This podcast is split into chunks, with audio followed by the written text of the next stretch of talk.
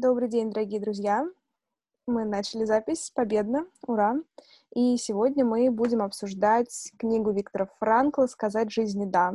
У нас сегодня немножко обновленный состав, без представителей гендерного меньшинства, как это было раньше. Сегодня у нас женсовет. А, и, естественно, естественно, с вами я, Ведмицкая Дарья Дмитриевна, бессменная Екатерина Сергеевна Маруева. Я Ведмицкая, она Маруева, ничего не меняется. Пока. Привет, привет.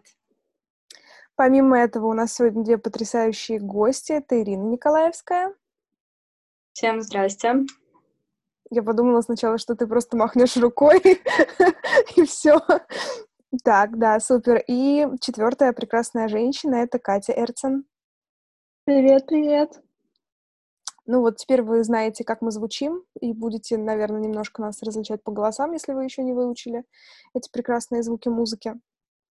Вот.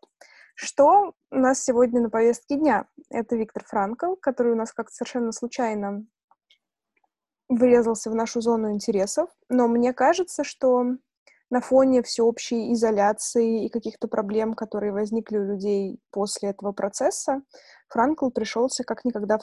кстати вообще, что удивительно. Об чем была речь? Это такой небольшой труд э, психолога, психиатра Франкла, основателя логотерапии. Терапия, основанная на смысле, я так это назову. И в этой своей работе он описывает опыт пребывания психолога в концлагере, как он попал в Аушвиц, как он потом перемещался, что при этом он переживал, проживал. Он успел выделить даже некоторые этапы пребывания в концлагере, описывал поведение других людей э, в этом учреждении, в этом процессе нахождения. И, собственно, мне кажется, это самый первый, да, труд, который так выстрелил, который стал столь знаменитым у него. И психологи, студенты в основном именно с этой книги начинают какое-то такое свое знакомство с Франклом, по крайней мере, в большинстве своем. Вот, это если коротко на пять минуточек, о чем там было. И я думаю, что можно начать делиться какими-то своими переживаниями, потому что, насколько я знаю, вот, например, у моей Кати такая грустняшка была по поводу этой книги. А, Дашина Катя, это я? Да, да, да. Э, да, мне очень тяжело она далась, особенно в начале, потому что надо к этому привыкнуть. И несмотря на то, что я, ну, все-таки понимала, с чем я имею дело а, и о чем я читаю, снова читать об этом. Ну, я говорю снова, потому что все-таки у нас есть какое-то представление общекультурное о том, что происходило в концлагерях, и все, об, об этом ужасе. Я вот прям даже теряюсь. Я вчера очень волновалась и думала, что я вообще скажу, потому что э, я осталась в таком странном ощущении э, того, что, несомненно, нам нужно а, нам это, в принципе, людям, читать такие книги, читать эту книгу, или смотреть какие-то фильмы, которые документировали, или которые очень э, реалистично воспроизводили события, которые происходили в концлагерях, просто чтобы давать себе отчет, что это действительно происходило, и это было так, и это было вот так ужасно. А, потому что зачастую у нас остается знание о, об этом факте, но оно перестает быть окрашено а, какими-то подробностями, которые нам позволяют оценить вообще масштабы этого. И вот э, прочитав эту книгу, потом невозможно вообще поверить, то, что есть люди, которые, например, Холокост отрицают и говорят, что ничего такого не было.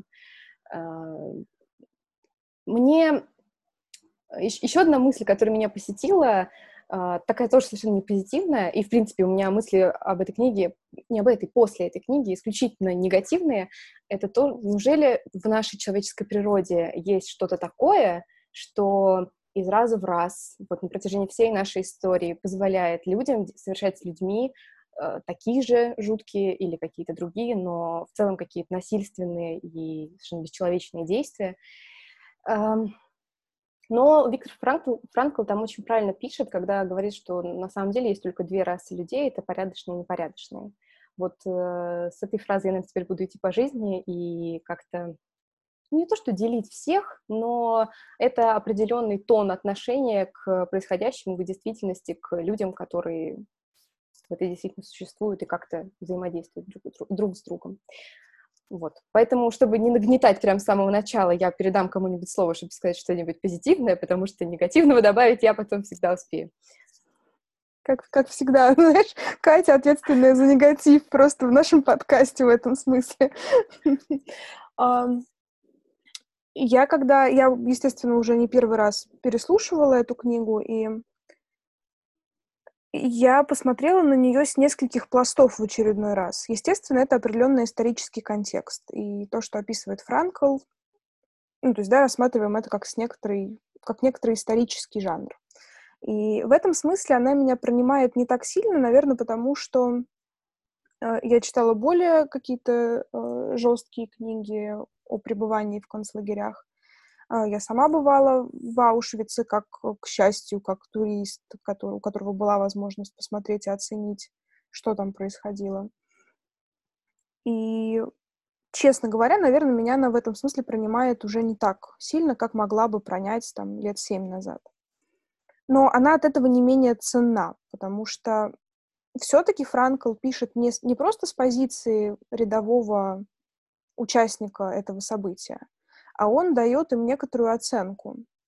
И это второй пласт, через который я смотрю на эту книгу, как действительно на такой психологический труд, естественно, который прошел пробу, теория Франкла прошла пробу, прошла проверку теми обстоятельствами, в которых Франкл находился. И это и ужасно, с одной стороны, само событие, естественно. А с другой стороны, ну, нет ничего лучше, чем проверки на прочность какими-то реальными обстоятельствами. И сам Франкл, который выжил, собственно, в концлагере, ну, с его точки зрения, как раз за счет того, что у него был вот этот некоторый смысл, который он вкладывал в свое пребывание, в свою жизнь, это такое доверие авторитету, которое всегда укрепляет позиции автора, подхода ли, мнения. Наверное, я пока вот так скажу.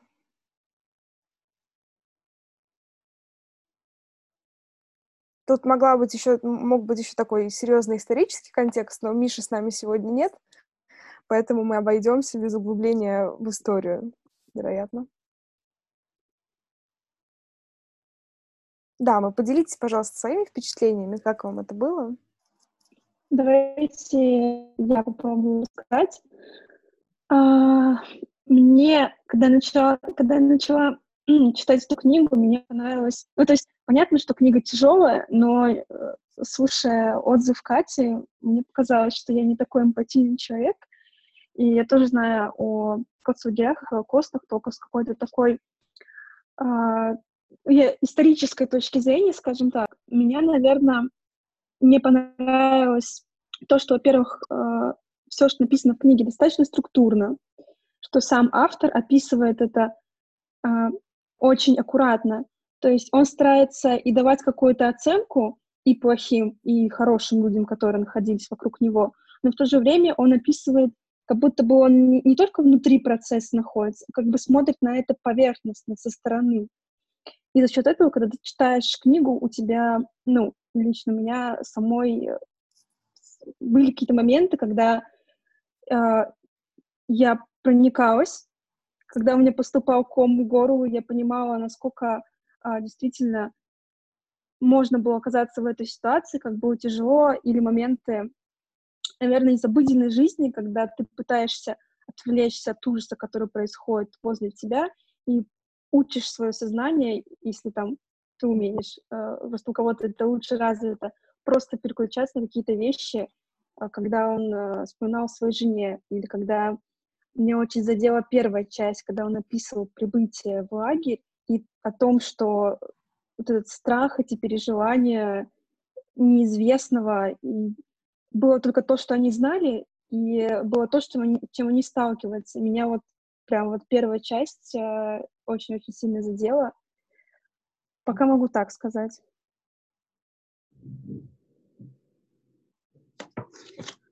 Я тогда тоже поделюсь. А, я бы не сказала, что для меня книга стала чем-то шокирующим. Ну, во-первых, э, потому что я психолог по образованию, я знакома с Франклом еще с момента обучения и с его трудами.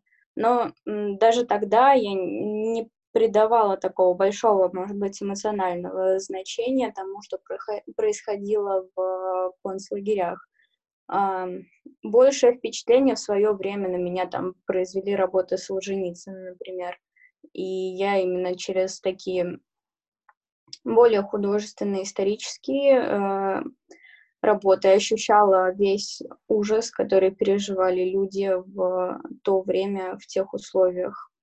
Вот. Э, мне сложно сконструировать какой-то единый взгляд или единое размышление на книгу, потому что она побуждает к размышлению сразу в нескольких направлениях. Э, во-первых, э, э, идеи относительно судьбы, религии, относительно того, что вся наша жизнь дана нам как некоторая данность свыше или ну, в общем, что-то, что, с одной стороны, эм, в чем мы принимаем участие, но с другой стороны, э, что-то, что все целиком имеет смысл, и мы должны этот смысл э, постигать через себя, через собственную жизнь. Э, то есть это, грубо говоря, да, какой-то э, фатализм, с одной стороны. Но при этом, с другой стороны, одновременно он говорит, что именно человек — это тот субъект, который должен этот смысл порождать, который должен принимать все, что ему дается в жизни, и наделять все это собственным смыслом. Иначе жизнь не стоит жить, потому что если в этом страдании нет смысла, зачем тогда а, проживать его и возвращаться к той жизни, которая у тебя была, да, там есть отрывок про это в тексте. Вот. Другое направление размышления о уровне его осознанности и рефлексивности. То есть в какой-то момент он а, рассказывает, э, по сути, о своей копинг-стратегии, что ему помогало справляться с э, тем ужасом, который он ежедневно, ежечасно там переживал, когда ты идешь и бесконечно думаешь о еде и о том, там, что лучше обменять кусок хлеба там на суп или на проволоку, чтобы обмотать ботинки или что-то такое. Э, и когда ты застреваешь в этих мыслях и понимаешь, как тебе тяжело и остычертело от этой тяжести, ты придумываешь какой-то выход для себя. Вот. И он придумал выход а, действительно более высокой позиции, да, смотрящего на это. Он а, придумал, а, что он а, уже после заключения, освободившись, рассказывает о своих переживаниях, как каком-либо исследовании на кафедре своим коллегам. То есть это какая-то рефлексивная позиция, которая помогала ему выходить из этого состояния и переживать это. И у меня в связи с этим размышления о том, а, насколько вообще люди могут пользоваться этим. То есть, если бы, ну, понятно, это такие романтические мечтания, да, но если бы у нас э, было какое-то общество, которое ценило а, ежедневную осознанность и рефлексию, может быть, э, больше людей смогли бы справиться с этим так же, как Франкл, то есть достойно прожить это. А может быть, такого ужаса и не произошло бы.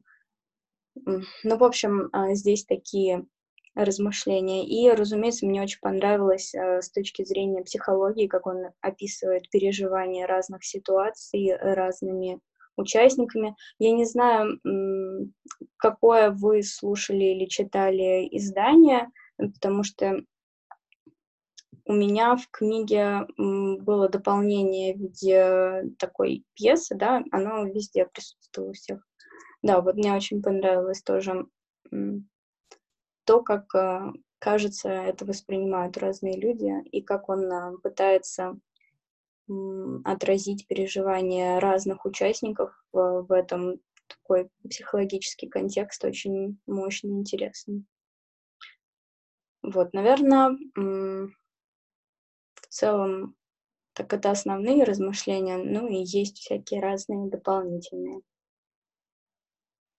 Слушай, мне очень откликается про вот эту мысль о том, что было бы, если бы мы все занимали более осознанную рефлексивную позицию. И Франкл тоже об этом писал, что, мол, э, там были люди, которые были физически, очевидно, слабее других, но наличие там какого-то или, или смысла, или, давай я назову это внутренним стержнем, в общем, что-то, что помогало им выдерживать все те испытания, которые на их долю выпали.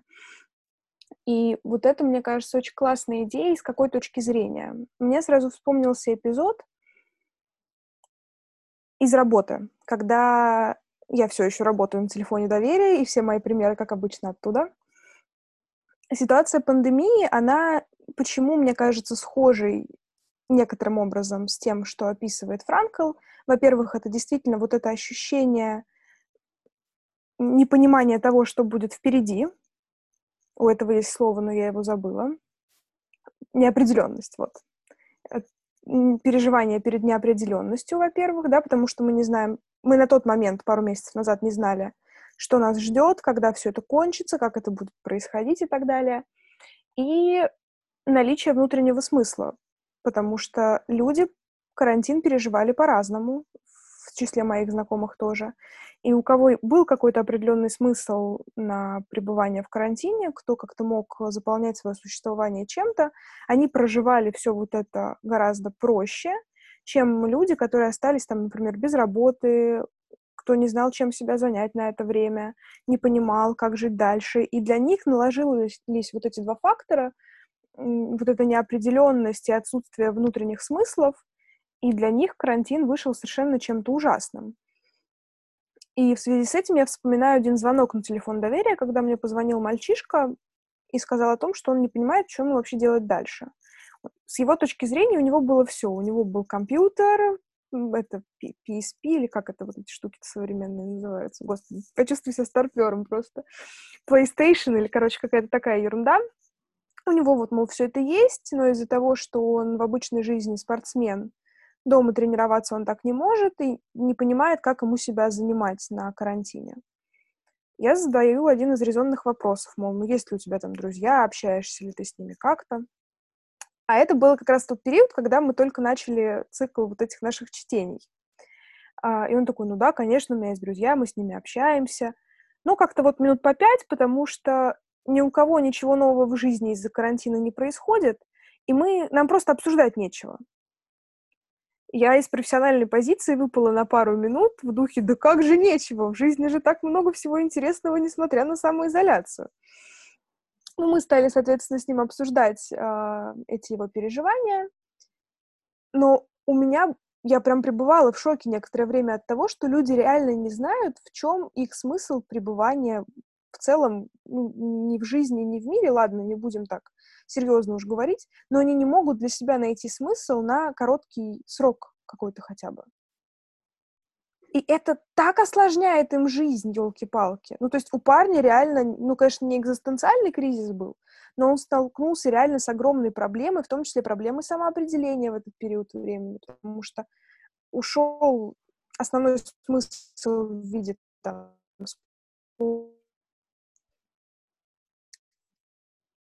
Поэтому да, ну, мне сразу хочется сказать, давайте искать внутренние смыслы и все вот это вот. А, но мне кажется, что вот эта история не теряет актуальности и в нынешнее время. Угу. Да, я соглашусь, потому что а, я стараюсь не следить за новостями, потому что в я эффективный человек и очень бурно эмоционально реагирую обычно на что-то, что мне не нравится или что кажется несправедливым.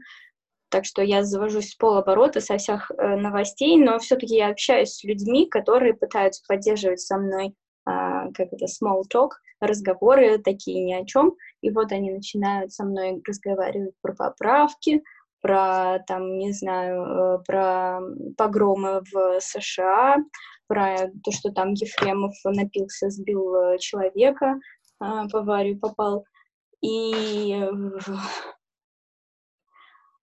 я не знаю, у меня такое ощущение, вот я выхожу из дома а, спустя там два месяца самоизоляции, я пытаюсь общаться с людьми, я хожу чуть-чуть по центру города, и может быть, это из-за того, что я отвыкла. Может быть, из-за того, что я негативно селектирую сейчас и сама ищу этих ситуаций.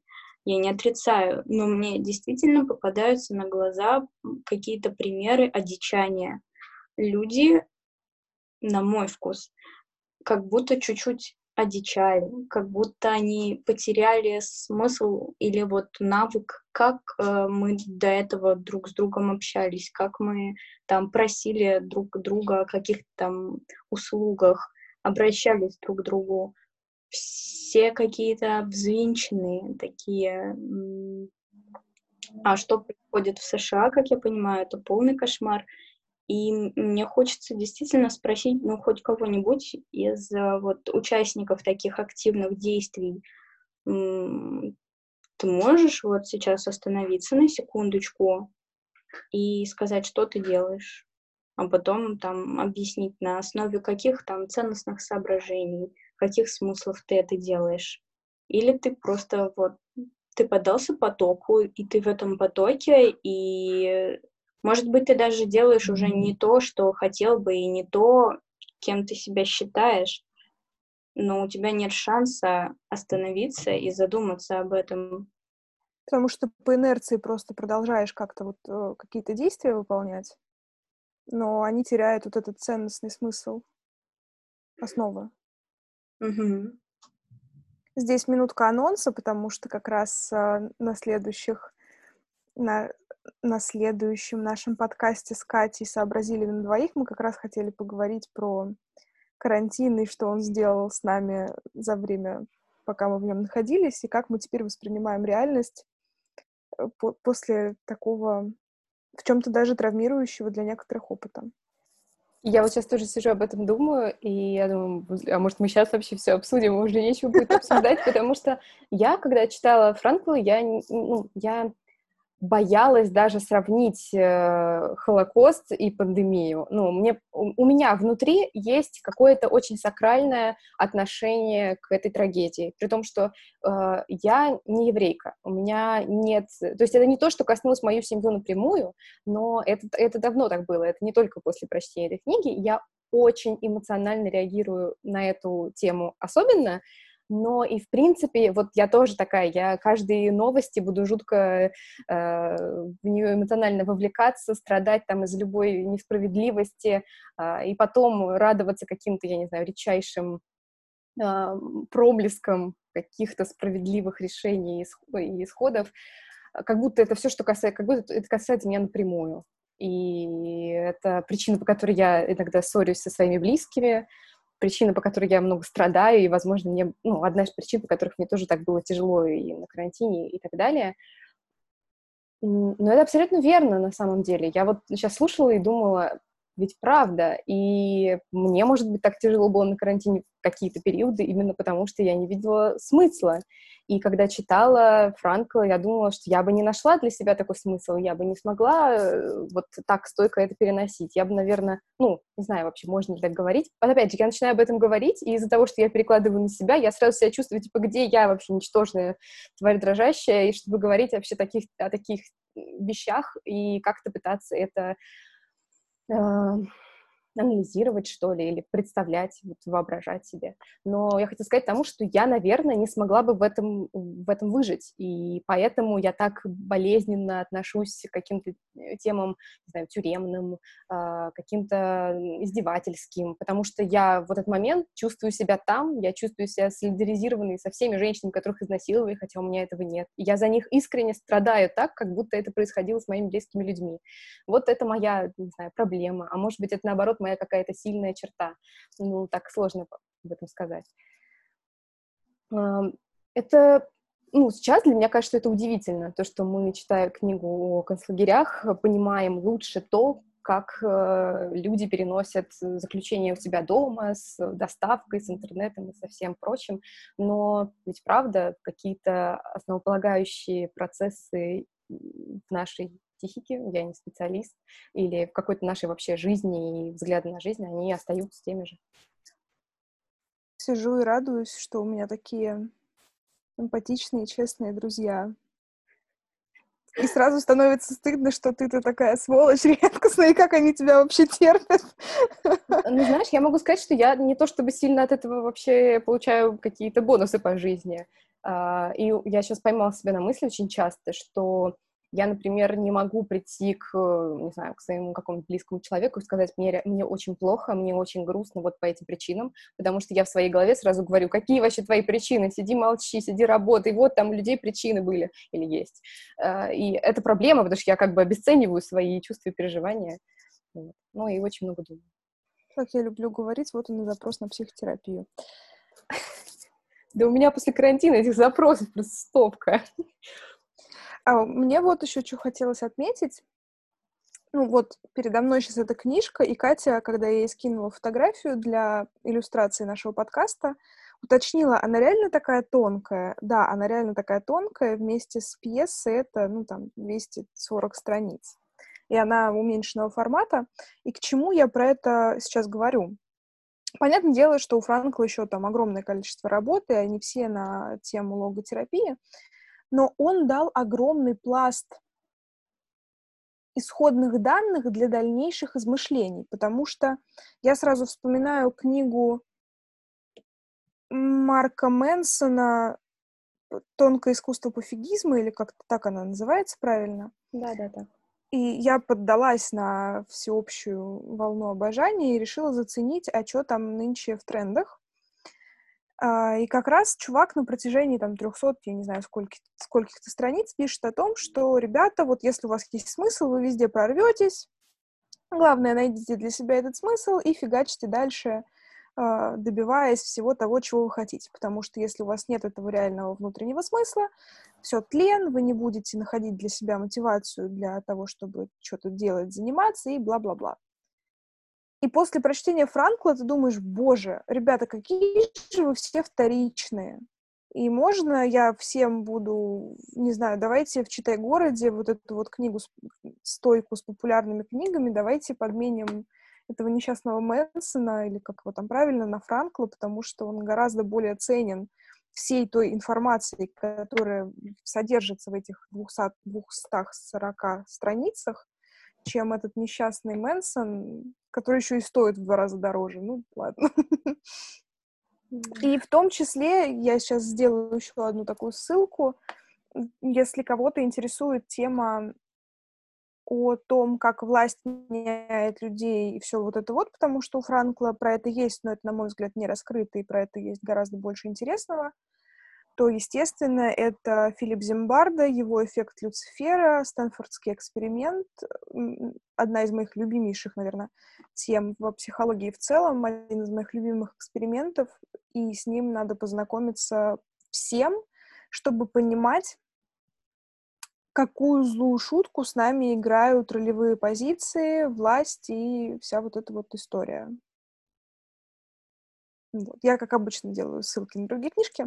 И если, если люди пока думают, я могу сделать еще одну ссылку. А, я бы хотела тебя а, чуть-чуть перебить, потому что мне запало вот это вот а, то, что ты сказала про популярную, да, психологию и по поводу поиска собственного смысла. Вот, мне кажется, это действительно очень круто, а, с одной стороны, да, потому что это ну, какой-то такой простой способ сказать людям, а, что вы можете думать о себе, это нормально, что вы можете действовать в своих интересах, вы можете там придумывать собственные смыслы и мотивы для там, тем, того, что вы делаете. Но вот капелька занудства. Мне кажется, что есть большая разница между тем, как это преподносит Франкл, да, и тем, как это преподносится в современной психологической популярной литературе, потому что она стоит вся на базисах э, вот этого вот гиперболизированного постмодернизма, который пропагандирует э, жесткий индивидуализм. Mm-hmm. И постулируется скорее я имею право ставить свой собственный смысл э, выше, чем смыслы других людей. То есть я имею право там забивать на вас на всех, э, не учитывать ваши интересы, потому да. что в первую очередь я сам. Угу. И вот это И... абсолютно отсутствует у Франкла. Да, да, да. Франкл э, скорее говорит о чем-то таком более глубоком. Я, наверное, об этом еще потом скажу, потому что у меня, ну, там есть несколько параллелей в голове. Э, но он действительно говорит о другой категории смысла. Он говорит о категории личностного смысла, жизненного смысла.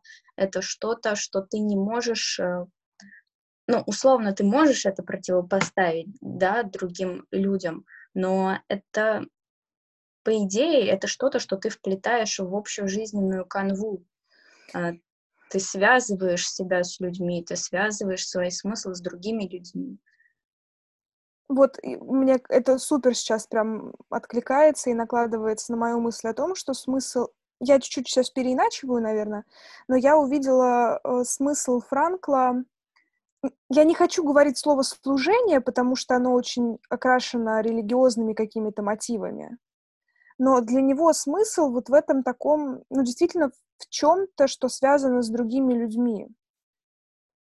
И то, о чем он говорит, что люди делятся на плохих и хороших, ну, там, я условно называю их плохими и хорошими, но они же ведь в большинстве своем в его глазах выглядят хорошими, потому что они идут навстречу другим там делятся с ними этими последними крохами, еще чем-то.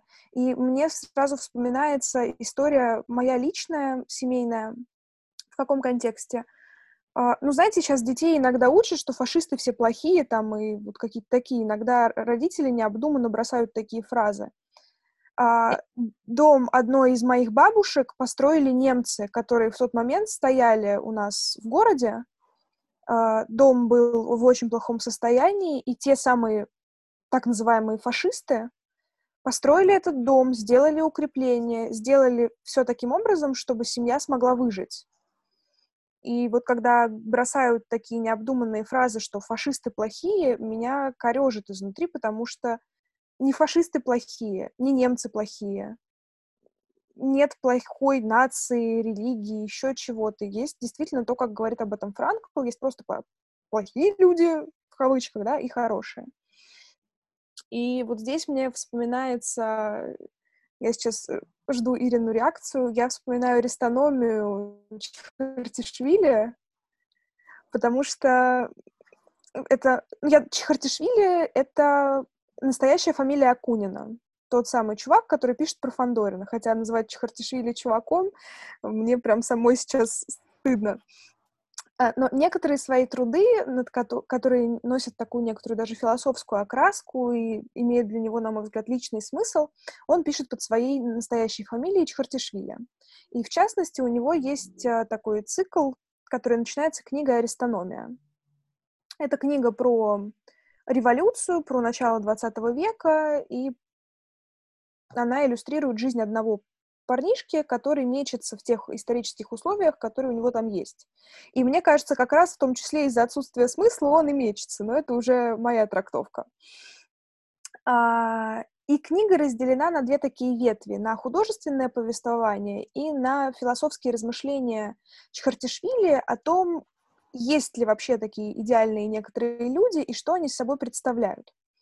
И их он называет аристономами эти аристономы в себе несут некоторые, э, ряд некоторых понятий, и для того, чтобы соответствовать статусу аристонома, там, напротив каждый должен поставить галочку, грубо говоря. И вот, по мнению самого Чхартишвили, ну, едва ли вообще есть такие люди, которых можно назвать аристономами. И вот э, один профессор, любимый, обожаемый мною, Э, пришел к выводу, что аристономом был э, Дмитрий Сахаров. И как-то я сначала, памятуя вообще, чем Сахаров известен, э, немножечко удивилась, почему его Виктор Кириллович отнес, отнес к аристономам. Но он аргументировал это тем, что, несмотря на создание там бомбы, еще чего-то, Сахаров пересмотрел ближе к старости свои взгляды и, в частности, ну, скажем так, отрекся, да, от того, что было им сделано, признал что не надо было творить то, что он творил. Вот. И мне кажется, это как раз тоже некоторая такая параллель с этими франкловскими правильными, идеальными людьми. Мне кажется, я очень много болтаю и хочу кому-нибудь э, передать слово. А вот я не очень поняла про твоих франкловских иде- идеальных людей. Мне как раз показалось, что у него нет идеальных людей, и в этом смысле он прав, потому что мы все видимся по-разному в разных ситуациях, но при этом мы можем либо сохранять человечность, либо нет. Понятное дело, что наша человечность — это наш ежедневный выбор. Я идеальными их назвала просто как синоним сейчас. Mm-hmm. То есть вот я имею в виду вот эту дихотомию про хороших людей и плохих людей. Он говорил порядочные и непорядочные. Да-да-да. И порядочность э, — это именно то слово, которое вот эм, лежит между всеми, которые мы до этого назвали, потому что оно отражает э, вот этот э, выбор осознанный выбор, быть порядочным, не быть порядочным. Что такое порядочное? Это что-то основанное на морали, человеческой морали, которую ты осознаешь, думаешь, принимаешь решение, быть таким или не быть. Я сейчас подумала о том, что очень грустно, что, на мой взгляд, это слово уходит из употребления сейчас. Потому что, когда, например, моя бабушка говорит э, что-нибудь типа «он порядочный человек», а, я это воспринимаю как некоторые архаизмы, такая, типа, что вообще такое порядочный человек? Но на самом деле, если действительно глубже, если вкладывать тот смысл, простите, который вкладывает Франкл в это слово, да, вот это, мне кажется, точное попадание, которого нам сейчас не хватает. Если что, мы тут все киваем головой дружно. Да, тихонько, чтобы никому не мешать.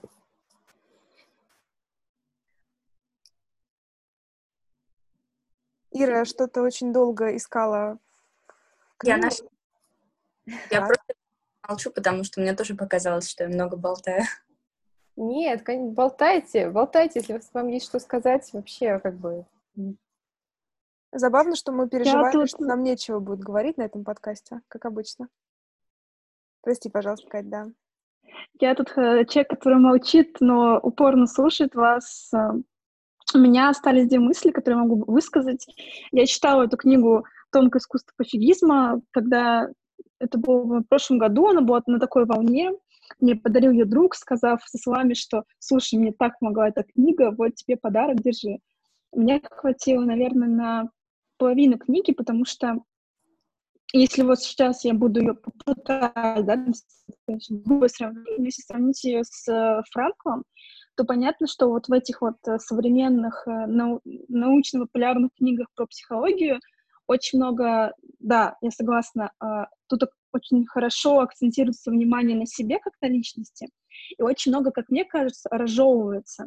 То есть а, у Франкла, когда ты читаешь, я, например, что-то перечитывала, потому что мне нужно было сначала это прочесть, потом э, я перечитываю, чтобы осознать это. Были какие-то фразы, которые меня очень задели, я их даже себе выделила, чтобы потом вернуться к ним и обдумать. А, ну, то есть эта книга, которую я читала, она заставляла меня делать больше умственной нагрузки, скажем так, а, чем, например, более простые книги по психологии, где все расписано, где говорят, что ты вот такой, это нормально, вот тебе нужно сделать то, и вообще куча таких, как ты. А, Поэтому, возможно, книга Франкла навряд ли будет э, когда-то лежать на полках с, с популярными книгами в том же Литресте, потому что она будет, она будет всегда требовать большего, э, больше умственной работы, чем книги попроще, которые даже на 300 страниц. Да. Может быть, когда-нибудь наступит полдень 21 век, о котором пишут Стругацкие, и мы все будем читать Франкла. Ну, я, кстати, хочу сделать тут ремарку, что нет плохих книжек, даже если я, я лично или вот, да, мои коллеги плюются от них. Если люди в них что-то находят, значит, э, они были написаны не зря.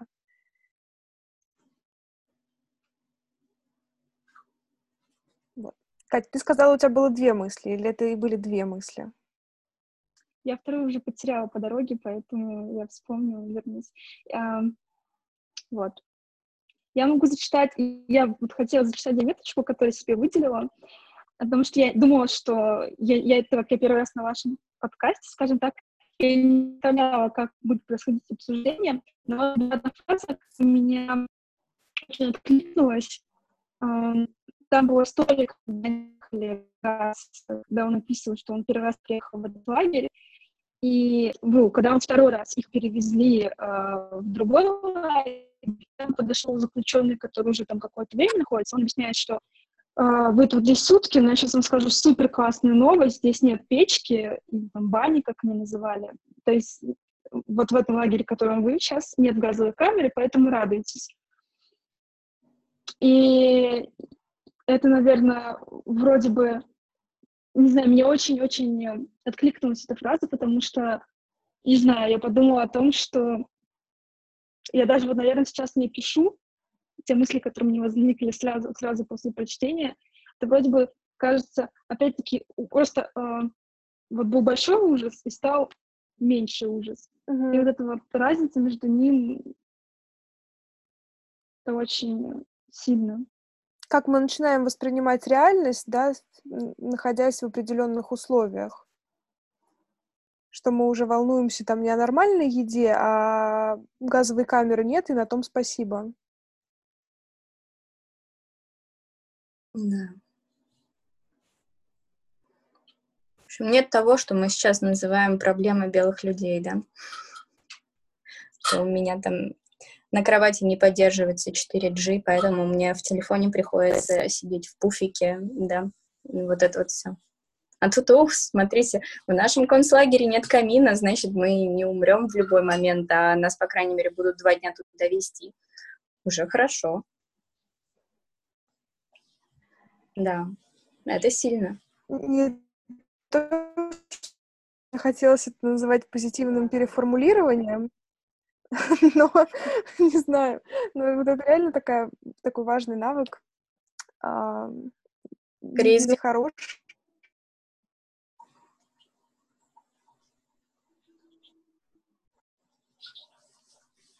Пала на секундочку. Да, да. да. Ну вот это наша проблема. У нас тут Zoom сегодня плохо работает. А я радуюсь, что пока хорошо, знаешь. Еще э, вспомнила, вспомнила свою вторую мысль. Э, в книге был момент, когда Франк тоже, Франко, так, уже назначили врачом, и вот он э, рассказывал про момент уединения, когда постоянно, да, у тебя границы между жизнью и смертью, ты постоянно находишься в, больш... в бараке с, со скоплением так, я уже все. А, ты постоянно находишься при большом количестве людей, и он, он рассказывал, описывал моменты, когда он уединялся, садился на этот люк и смотрел вдоль через забор на эти поля цветущие и небо. И вот этот момент именно уединения, потому что даже сейчас, а, возвращаясь к карантину, очень многие столкнулись с тем, что кому-то было комфортно, а кому-то, наоборот, было дико тоскливо. То есть на то, что там был такой момент очень сложной жизни в лагере, все равно он подчеркнул эту важность иногда находиться одному, самому собой. Угу. Да, я поддержу эмпирическими данными о том, что очень многие проблемы и запросы на телефон доверия связаны как раз с тем, что семьи не привыкли находиться рядом друг с другом, и дети страдают от того, что родители вдруг, например, стали на них внимание обращать и что-то там проверять, требовать, разговаривать вообще с детьми начали. Родители в шоке, что муж с женой теперь как бы рядом находятся, и они теперь чуть больше, чем соседи, и с этим тоже надо что-то делать. Поэтому я в очередной раз призываю людей строить семьи ответственно.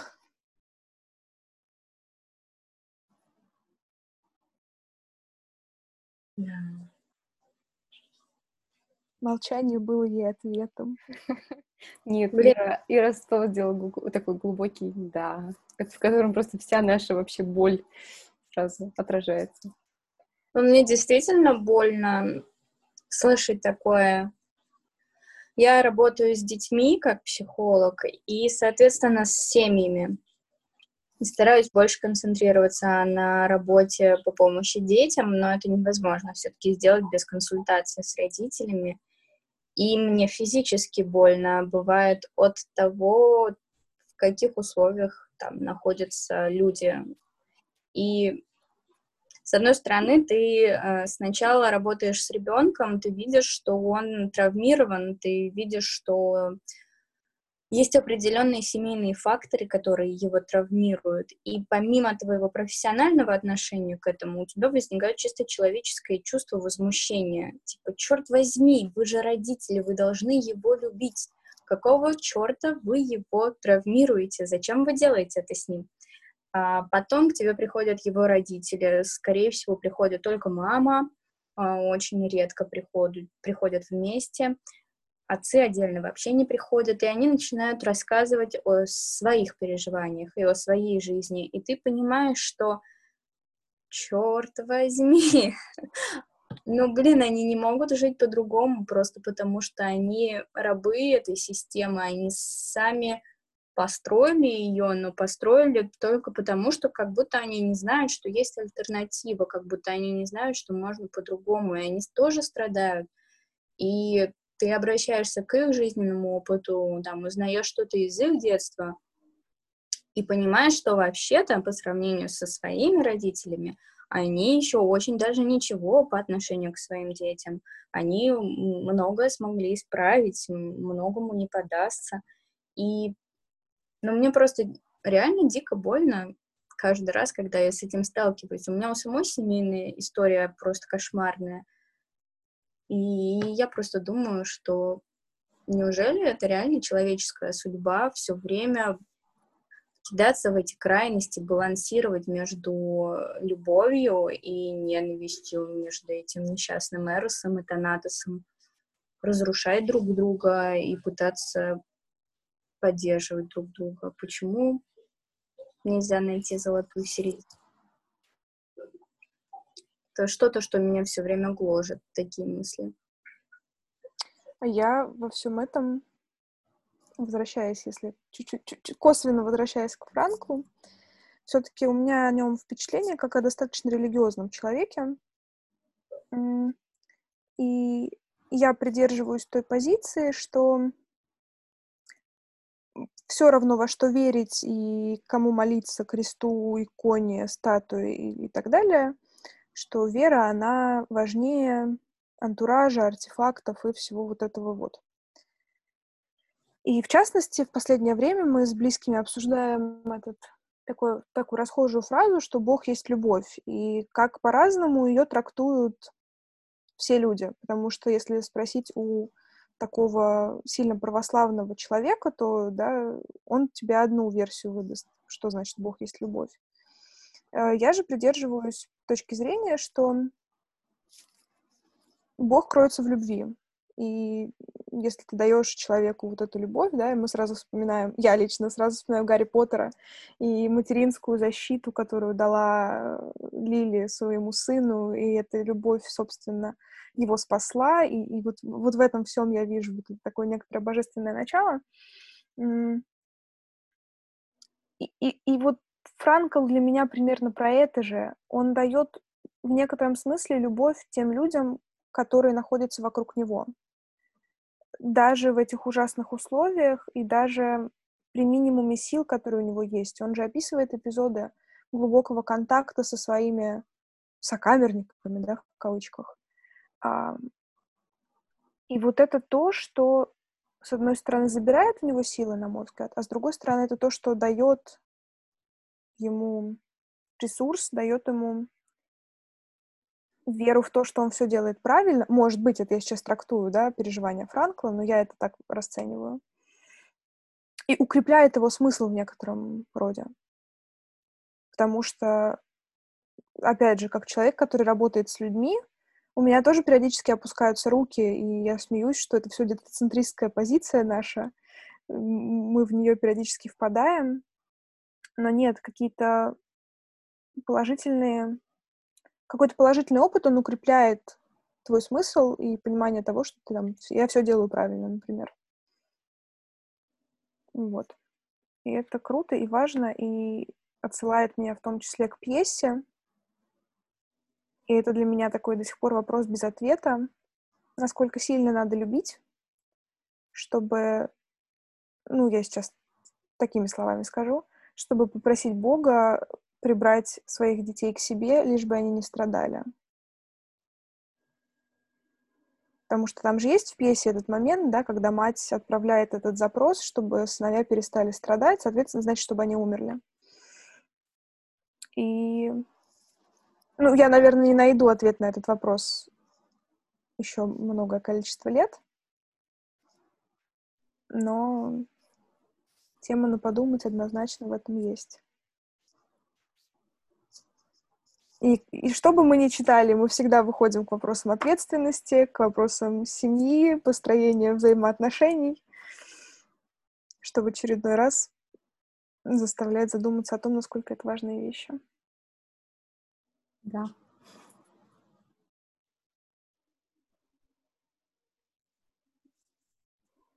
Все ушли в глубокие раздумья. Да, просто сказала про пьесу, я подумала про двух братьев и вспомнила про там, параллель, которая проводилась библейская, да, с Каином и Авелем. Вот. Начала думать об этом. То есть брат, который сам изначально решил пожертвовать собой, и брат, который остался с такой печатью, чтобы жить и ну, в общем, это что-то, что я еще не отрефлексировала, но из-за того, что ты сказала совсем чуть-чуть, да, про пьесу, это сразу всплыло у меня в голове.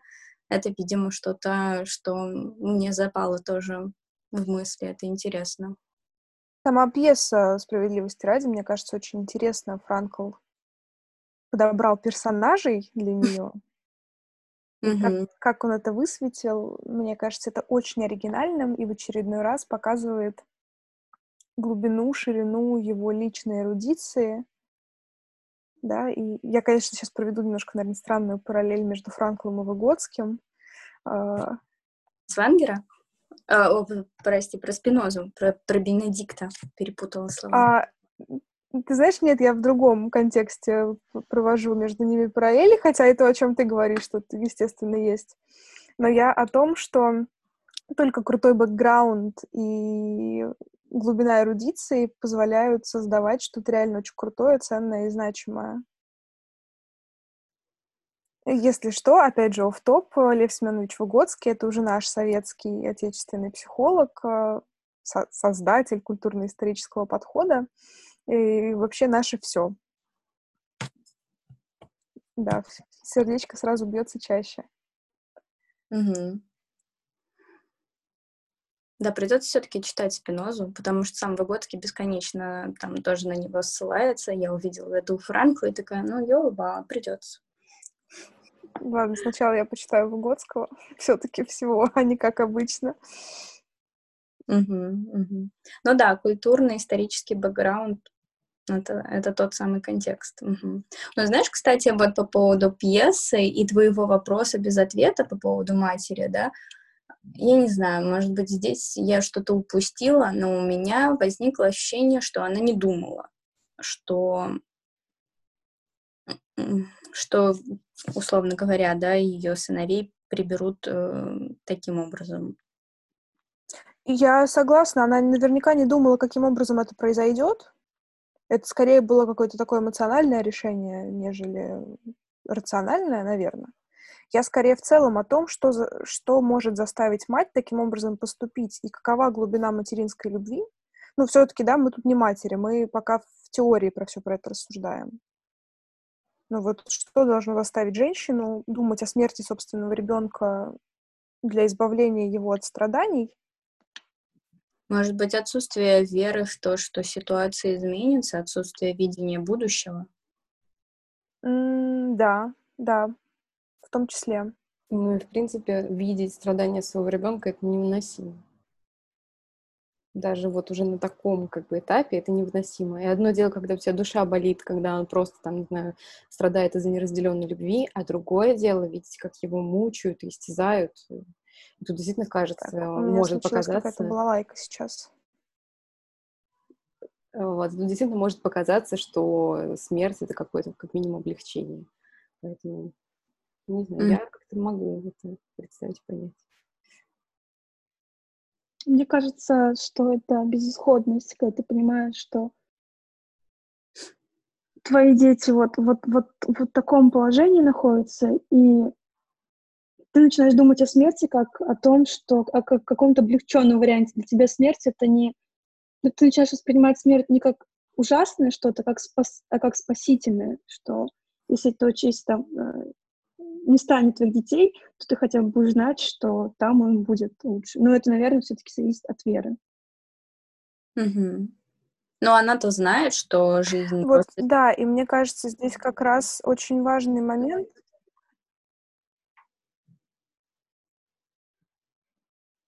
Прости, у меня тут глючит интернет. Продолжай, продолжай, все хорошо. А, спасибо большое. Я как раз хотела сказать о том, что мне показалось, что это невысказанная некоторая мысль э, Франкла, которую я как раз соотношу с некоторой его религиозностью. Там же были в концлагерях, да, кинуться на сетку, вся вот эта вот история, там есть возможности для самоубийства, но мне кажется, как раз в силу его религиозности, что для него это неприемлемая история, и что смысл как раз в том числе в том, чтобы ну, условно говоря, прожить все то, что тебе отмерено. И что ты должен принимать это достойно. А для него суицид — это не... Ну, я предполагаю, что это недостойное решение проблемы. И сразу, я не знаю, я вспоминаю, мне кажется, все в десятом классе писали сочинения на тему самоубийства Екатерины Островского силы. Это или слабость, это, это мои вьетнамские флешбеки. Угу. Ты в московской школе училась? Что? Нет, в Подмосковье. Да? Ну, у меня таких э, культурных заданий не было, к сожалению. Мне не удалось поразмышлять над этим вопросом. Да. Но мне очень ценно то, что ты подчеркнула по поводу решения там, не, не бросаться на сетку. То есть, с одной стороны, это, безусловно, из-за религиозности, да, но мне кажется, что здесь нет вот такой вот эм, в том смысле религиозности, в котором я не знаю, кто думает, но, в общем, самым популярным таком, что э, самоубийство — это грех, и тра-та-та-та-та. Мне кажется, здесь именно то, о чем ты говоришь, э, вот это принятие жизни, э, и раз она тебе дана, э, ты должен найти в ней смысл во всей целиком и должен прожить ее до конца. Вот, и в связи с этим, наконец-то, возник момент, когда я могу озвучить то, что я нашла.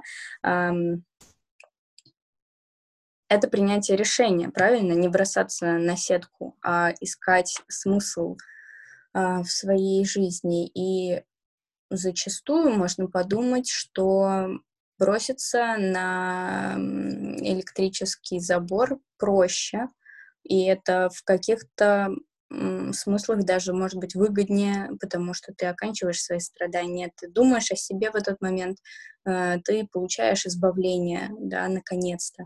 А, но это, скажем так, эм, не того уровня самоопределения, да, такое ситуативное самоопределение.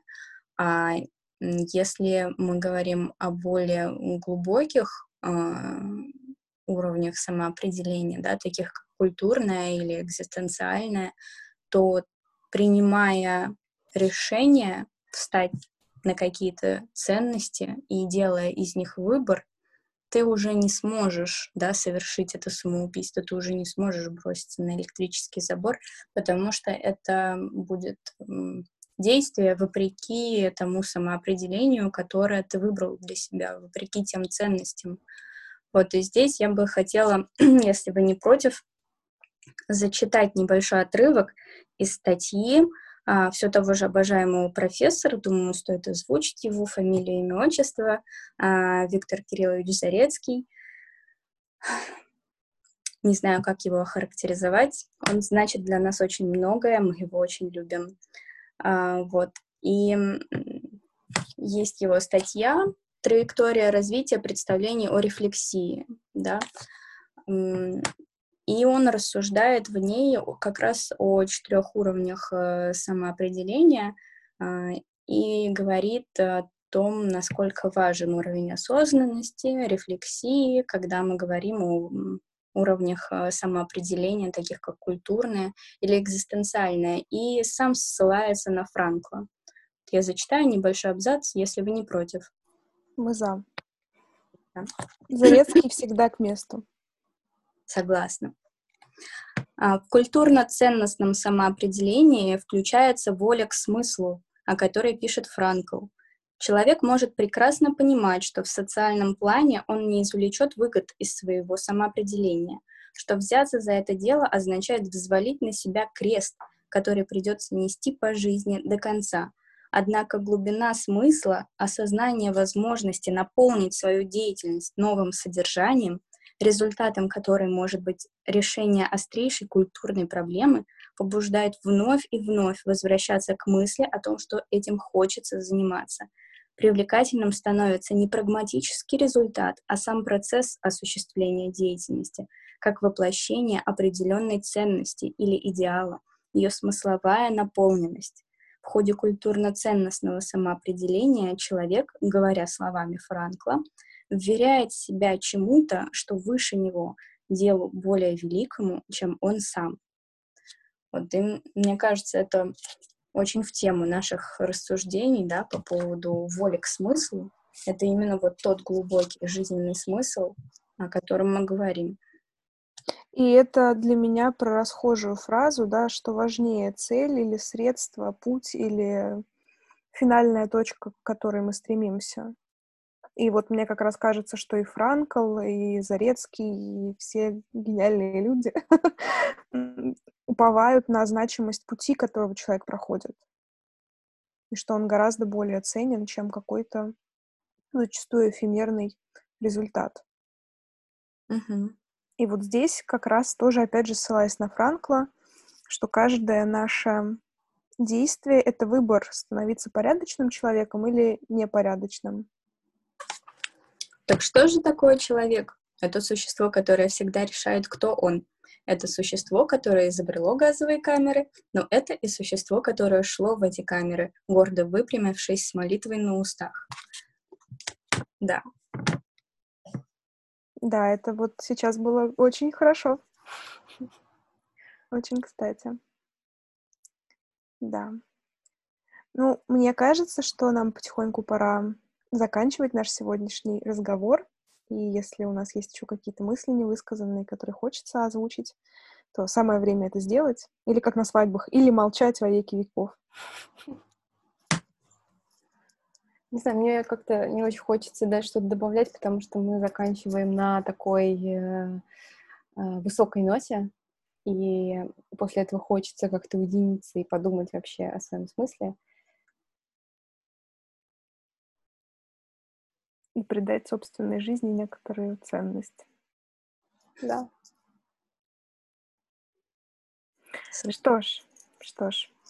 В таком случае большое спасибо всем нашим гостям, всем, кто дослушал нас до конца. Uh, уже скоро мы выложим анонс наших планов на июль. Спасибо, что были с нами. Пишите нам какие-то свои отклики, мнения. Если вам тоже есть что сказать, мы с удовольствием вас послушаем, подискутируем о чем-либо. И, и, и все вот это вот. Так что большое спасибо и всем приятной недели. Пока-пока. Пока-пока.